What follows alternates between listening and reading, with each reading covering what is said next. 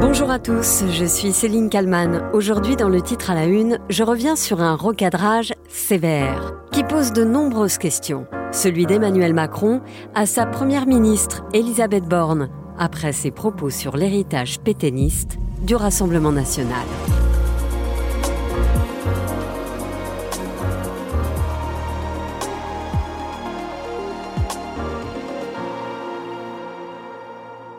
Oui, le Rassemblement national est l'héritier de Pétain. Nous sommes le dimanche 28 mai. La Première ministre est l'invitée de Radio J, où il est donc notamment question de l'évolution du Rassemblement national.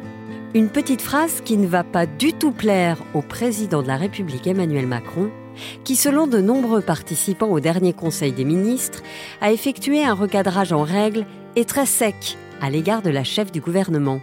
Les détails sur BFM TV avec Aurélie Casse. Emmanuel Macron a recadré aujourd'hui euh, sa première ministre en Conseil des ministres euh, pour avoir dit que le RN était l'héritier de Pétain. On sait ce que le président a déclaré euh, tout à l'heure. Le combat contre l'extrême droite ne passe plus par des arguments moraux.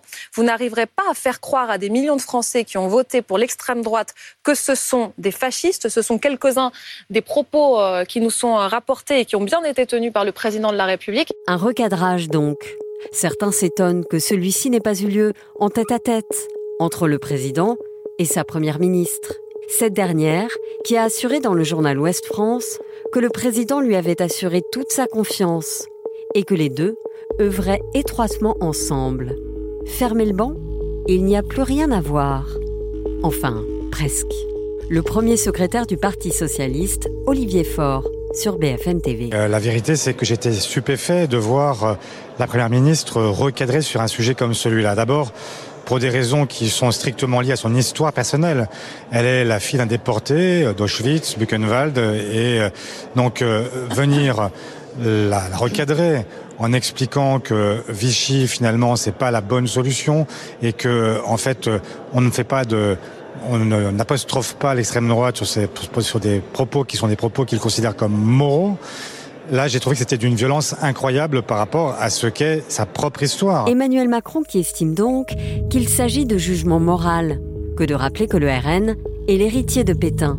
Écoutez la réaction de Laurent Neumann sur BFM TV. Alors le président de la République a parfaitement le droit de penser que euh, la bonne façon de faire n'est pas de rappeler ce qu'il appelle des jugements moraux. Encore que la morale euh, en politique, c'est bien aussi. Hein. Je vois pas pourquoi elle n'aurait pas le droit de dire ce qu'elle a dit. Alors évidemment, ça ne suffit pas. Évidemment, il faut aller sur le terrain des idées, de la compétence pour lutter contre le Rassemblement national. Mais le faire de cette manière-là, devant les autres ministres, franchement, ça n'a aucun sens. Factuellement, néanmoins, doit-on donner tort au président? Le parti a-t-il vraiment changé? Mathieu Croissando sur BFM TV. Oui, le Front National de 1972 a été cofondé par euh, des pétainistes, ça on le sait, mais le Rassemblement National de 2023 mm. n'a plus grand-chose à voir et de ce point de vue, il est difficile de lui donner tort. Ce qui est sûr donc, c'est que de diaboliser le parti, que ce soit hier le Front National, aujourd'hui le Rassemblement National, ça ne fonctionne pas politiquement. Car on le voit bien, élection après élection, le parti récolte à chaque fois un peu plus d'électeurs.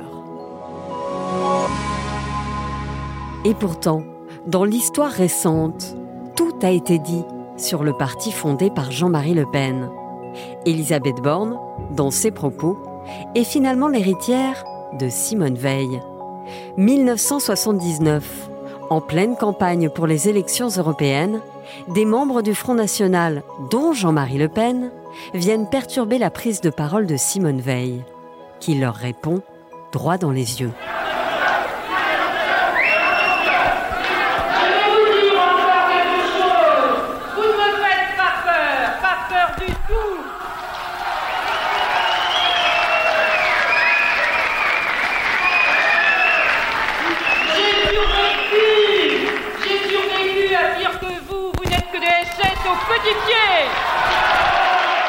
Vous n'êtes que des SS au petit pied, lance Simone Veil.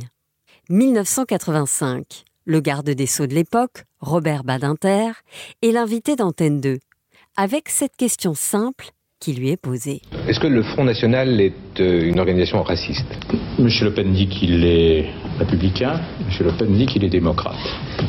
Moi j'écoute, je regarde, j'entends. Et euh, les discours qui sont tenus euh, dans les meetings du Front National, à quoi font-ils appel? Euh, Consciemment ou inconsciemment, je n'en sais rien. Mais qu'est-ce qu'ils font lever dans les cœurs humains? Les passions qu'on évoquait, la xénophobie, et trop facilement aussi le frère jumeau, le racisme quotidien. Autre époque et autre ministre de la Justice, Christiane Taubira. Nous sommes ici en juin 2015 sur BFM TV. Moi, je suis pas spécialement surprise parce que je n'ai jamais été égarée par euh, les simagrées, les démagogies et, et, toutes les astuces et ruses euh, de ce parti. C'est un ennemi intime de la République et de la démocratie, ce parti. Et puis rappelez-vous des derniers vœux à l'Élysée de Jacques Chirac le 31 décembre 2006. Mes chers compatriotes, lui ne cite pas le Front National. N'écoutez pas les apprentis sorciers de l'extrémisme. La France est forte, la France est belle, quand elle sait tout à la fois faire respecter ses règles et tendre la main. Même si tout le monde comprend à qui il fait référence. Les jugements moraux, donc, est-ce uniquement moral que de s'attaquer, comme l'a fait Elisabeth Borne, au parti des Le Pen? Intéressant d'entendre ou de réentendre ce qu'en disait Nicolas Sarkozy. La question ici est la même. Nous sommes en 2016. Est-ce que vous avez dit voter Front National n'est pas immoral hier? Euh, Parfaitement. Alors Je, je m'en explique. D'abord, voulez-vous me dire le nombre de fois où M. Hollande, président de la République socialiste, a reçu Mme Le Pen? Si c'était immoral, pourquoi l'aurait-elle reçu Quand dans le Var, le Front National fait 44%, Pensez-vous qu'il y a la moitié de la population qui est immorale J'ai même dit autre chose, que j'assume. Je combats le Front National matin, midi et soir. Le Front National m'attaque beaucoup plus que tous les autres réunis. Mais dire que le vote pour le Front National est anti-républicain, ça n'a aucun sens. parce que si c'était anti-républicain, on se demande pourquoi depuis 30 ans ils ont le droit de se présenter à des élections. Mais au fait, les Le Pen, ils en disent quoi du maréchal Pétain? Écoutez Jean-Marie Le Pen dans L'heure de vérité en 1990, interrogé par Alain Duhamel.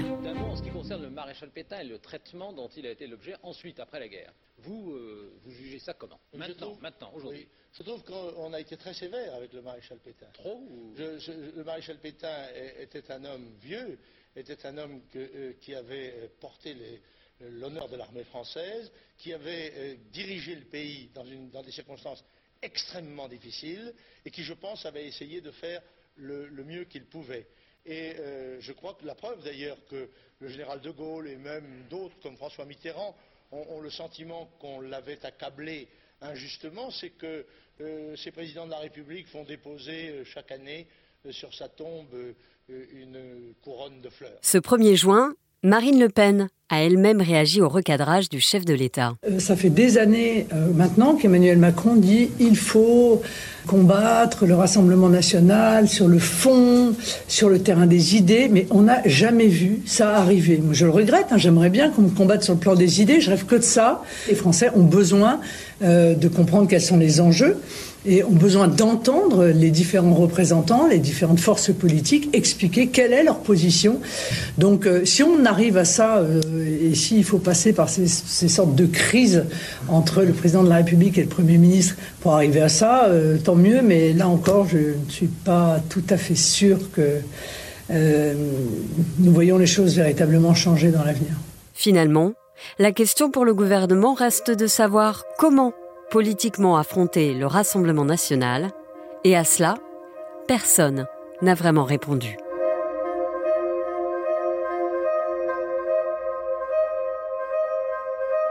Bonjour Erwan Lecoeur. Bonjour. Vous êtes euh, sociologue, spécialiste de l'extrême droite française. Euh, d'abord, qu'est-ce qui permet euh, d'affirmer, comme l'a fait Elisabeth Borne sur Radio J, que le Rassemblement national est le parti héritier de Philippe Pétain? Alors c'est une très vieille histoire de l'extrême droite française. Ce, Front National, créé en 1972 par les gens d'ordre nouveau contenait un certain nombre de personnes qui étaient clairement des héritiers euh, et des nostalgiques de Pétain et du régime de Vichy. C'est très clair. On a des noms, on a un certain nombre de personnalités de premier plan qui faisaient partie du Front National et qui y sont restés un bon nombre d'années. Aujourd'hui, c'est évidemment moins le cas. D'abord parce que l'âge faisant, la plupart de ces euh, nostalgiques sont partis ou sont décédés. Et puis aussi parce que Marine Le Pen a fait ce que l'on appelle une purge euh, dans les années 2005, 2010 et suivantes grâce notamment à Louis Alliot, son compagnon de l'époque, elle a mis dehors, elle a fait partir, en leur faisant comprendre qu'ils n'avaient plus trop leur place dans ce parti, euh, les gens qui la gênaient un peu, qui avaient trop, euh, je dirais, un profil à la grand-papa et surtout à son papa à elle à l'époque. Emmanuel Macron qui, qui, recadre sa première ministre en affirmant que le combat contre le Rassemblement national ne passe plus euh, par des arguments moraux. J'ai envie de vous demander, il passe par quoi? Eh bien, il passerait, il devrait passer depuis très longtemps, en effet, par autre chose que simplement une morale, euh, je dirais, qui a été à une époque un peu antiraciste, antifasciste et autres, même si c'est nécessaire de rappeler euh, qui sont les gens de l'extrême droite, il y a aussi tout un tas d'autres choses à faire. Et quand on est au pouvoir, là, pour le coup, il est nécessaire de dire et surtout de faire des choses qui peuvent convaincre les Français qu'il y a moins de déclin qu'ils ne le pensent, qu'il y a des possibilités de se sortir des crises actuelles autrement qu'en cherchant des boucs émissaires. Parce que c'est ça l'aliment principal du Front National puis du Rassemblement National, c'est l'idée que face aux crises multiples, eh bien, il y aurait un déclin majeur de notre société, voire de notre civilisation, et que face à ce déclin, eh bien, il faudrait trouver une sorte de cause unique qui serait un bouc émissaire. Ça a pu être les Juifs euh, à d'autres temps. Aujourd'hui, ce serait plutôt euh, d'autres personnes, notamment l'islam, l'islam radical, les étrangers. Et donc, en effet, il y a au sommet de l'État et du gouvernement apparemment un problème. Euh, il y a une confusion et il y a une difficulté à trouver une ligne euh, de conduite face aux extrêmes en général et à confusionner en disant que l'extrême gauche et l'extrême droite se valent, eh bien c'est une faute morale, c'est une faute politique euh, et c'est une faute historique euh, de laquelle Emmanuel Macron et ses ministres doivent désormais sortir en proposant des choses, en faisant avancer les choses. Vous disiez que Marine Le Pen euh, n'a de cesse hein, de faire oublier cet héritage. à l'Assemblée, il n'y a jamais eu autant de députés qui représentent le Rassemblement national. Est-ce que le parti conserve des marqueurs qui en font encore un parti d'extrême droite. Oui, bien entendu, le Rassemblement national, d'abord, reste l'héritier en ligne directe du Front national, bien entendu, et donc il conserve euh, la dimension première de ce parti, euh, ce qui à l'époque faisait dire la France aux Français, qui aujourd'hui s'appelle la préférence nationale, ce qui à l'époque faisait dire qu'en gros, un million de chômeurs, c'est un million d'immigrés en plus, en trop, aujourd'hui, euh, c'est conservé comme une, un des fondamentaux euh, de ce parti. Et puis, il y a tout un tas d'autres marqueurs, euh, à la fois euh, dans la façon d'appréhender notamment la politique en général, le système, hein, d'être anti-système en permanence. Cela aussi, ça reste, je dirais, un fondamental de ce parti et de cette mouvance. Mais euh, la stratégie de Marine Le Pen depuis maintenant plus de dix ans, c'est d'élargir son électorat, son audience, auprès des femmes, auprès des jeunes, auprès d'autres catégories de la population qui ne votaient pas pour le Front National. Et c'est cela qui lui permet aujourd'hui aussi d'avoir réussi aux dernières législatives à faire élire plus de 80 députés, en effet, à l'Assemblée nationale. 89 députés, et ce qui lui permet aussi d'arriver à chaque fois euh, au second tour euh, de l'élection présidentielle. Oui, depuis deux élections présidentielles, en effet. Elle est au second tour, 2017 et 2022. Euh, la plupart des sondages et des enquêtes d'opinion montrent qu'elle sera évidemment, si elle est candidate euh, sans aucun doute au deuxième tour la fois prochaine aussi, euh, quel que soit le candidat ou la candidate quasiment. Et même euh, un grand nombre d'études disent qu'elle pourrait cette fois gagner. On voit bien que la progression est linéaire mais permanente. Il y a plusieurs phénomènes. La normalisation qui avait été démarrée dès les années 90 avec Bruno Maigret et Jean-Marie Le Pen, qu'elle a poursuivi. Et puis, elle a mis une normalisation par-dessus, c'est-à-dire la dédiabolisation est devenue normalisation. Elle a normalisé le parti et ensuite, elle a encore euh, travaillé son image pour institutionnaliser. Et là, la réussite des législatives permet d'avoir dans l'institution, dans l'Assemblée nationale, des gens qui en effet portent la cravate, se comportent bien, se tiennent bien, contrairement à d'autres peut-être. Et puis Marine Le Pen elle-même est en train de devenir quasiment, euh, je dirais, normale dans le paysage. Elle se présidentialise, elle essaie d'avoir des réseaux internationaux et pas seulement en Russie. Euh, elle essaie de se présidentialiser sur tout un tas de sujets et même de mettre de l'eau dans son vin.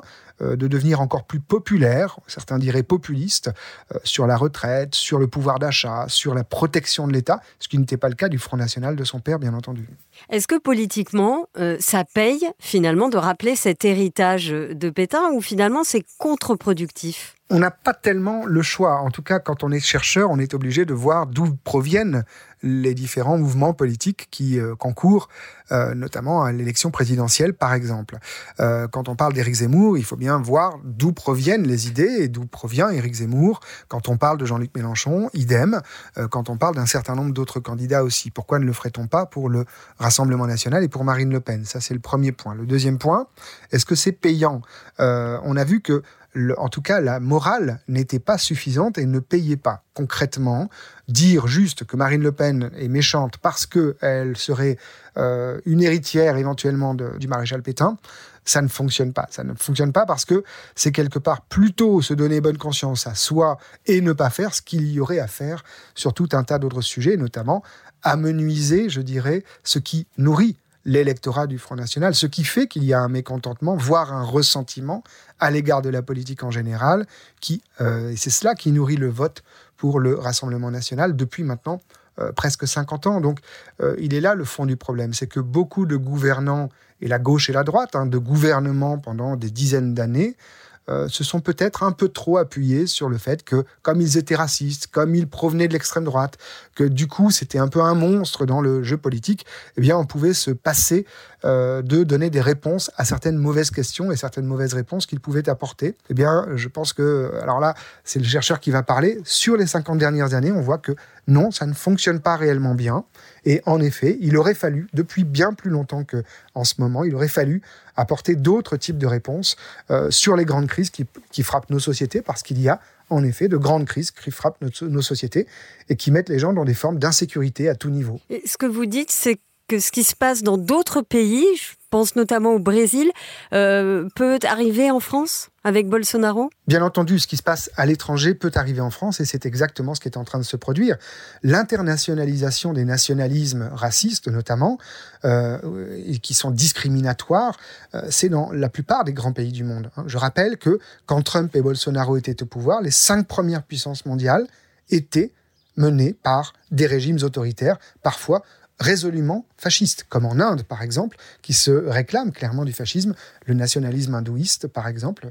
Euh, donc oui, il y a au niveau international et au niveau européen, on le voit en Italie, en Suède, on le voit bien sûr en Hongrie depuis pas mal d'années, on le voit avec les dernières élections en Espagne, il y a, euh, je dirais, un basculement vers la droite et l'extrême droite de tout un tas de pays dans le monde et en Europe. Et bien entendu, notre pays n'est absolument pas épargné par ce mouvement général. Euh, le fait que le gouvernement et Emmanuel Macron semblent avoir choisi de préférer ce registre-là, de dire c'est nous ou euh, c'est Marine Le Pen, eh bien ça avalise complètement le discours du Le Penisme, qui est les mondialistes, à savoir Emmanuel Macron et tous les autres, contre nous, les nationalistes, qui sommes pour les Français, les, les patriotes. Et ce discours-là, ce discours simpliste, est en train de se mettre en place dans notre pays. Et c'est intéressant ce que vous dites parce qu'elle sait, euh, elle a d'ailleurs réagi à ce, recadrage. Elle s'est félicitée finalement de ce recadrage euh, d'Emmanuel Macron à sa première ministre. Bien sûr, elle a de quoi se féliciter parce que, euh, d'une part, ce recadrage dit bien qu'il y a difficulté à parler de ce sujet au plus haut niveau du gouvernement et de l'État. il y a une confusion entre euh, les différents euh, hiérarques de la majorité sur qu'est-ce qu'est le Front National, qu'est-ce qu'est le Rassemblement National, d'où il vient et en quoi il faudrait euh, s'y opposer et comment il faudrait s'y opposer. Et donc, bien sûr, Marine Le Pen joue principalement des faiblesses de ses adversaires, comme son père le faisait avant elle. il faut toujours considérer que ce n'est pas un succès d'un parti ou d'un mouvement politique, c'est toujours la composante à la fois de ses réussites stratégiques, sans aucun doute, et on les a ici euh, exposés euh, assez longuement, mais c'est aussi euh, un succès qui est dû aux faiblesses des adversaires, euh, au manque de rigueur de ces adversaires, au manque de répondants éventuellement des gouvernants sur tout un tas de sujets. Et donc, il est assez normal que Marine Le Pen se félicite qu'il y ait cette confusion et surtout cette, euh, je dirais, cette dispute au, sommet de l'État, ce qui veut bien dire qu'aujourd'hui, eh bien, nous avons un, un président, une première ministre et sans doute beaucoup d'autres dirigeants politiques qui ne savent plus du tout comment euh, gérer ce problème et qui sont en train de se dire que finalement, Marine Le Pen, en effet, est peut-être en train de gagner la partie. Et c'est un vrai problème. Je vous remercie beaucoup, Erwan Lecoeur, euh, sociologue spécialiste de l'extrême droite euh, française, d'avoir répondu à mes questions pour le titre à la une. Je vous en prie. Merci à Sophie Perwaguet pour le montage de cet épisode. Merci à vous de l'avoir écouté. N'oubliez pas que vous pouvez vous abonner au titre à la une pour ne rater aucun numéro. Je vous donne rendez-vous demain pour un nouvel épisode.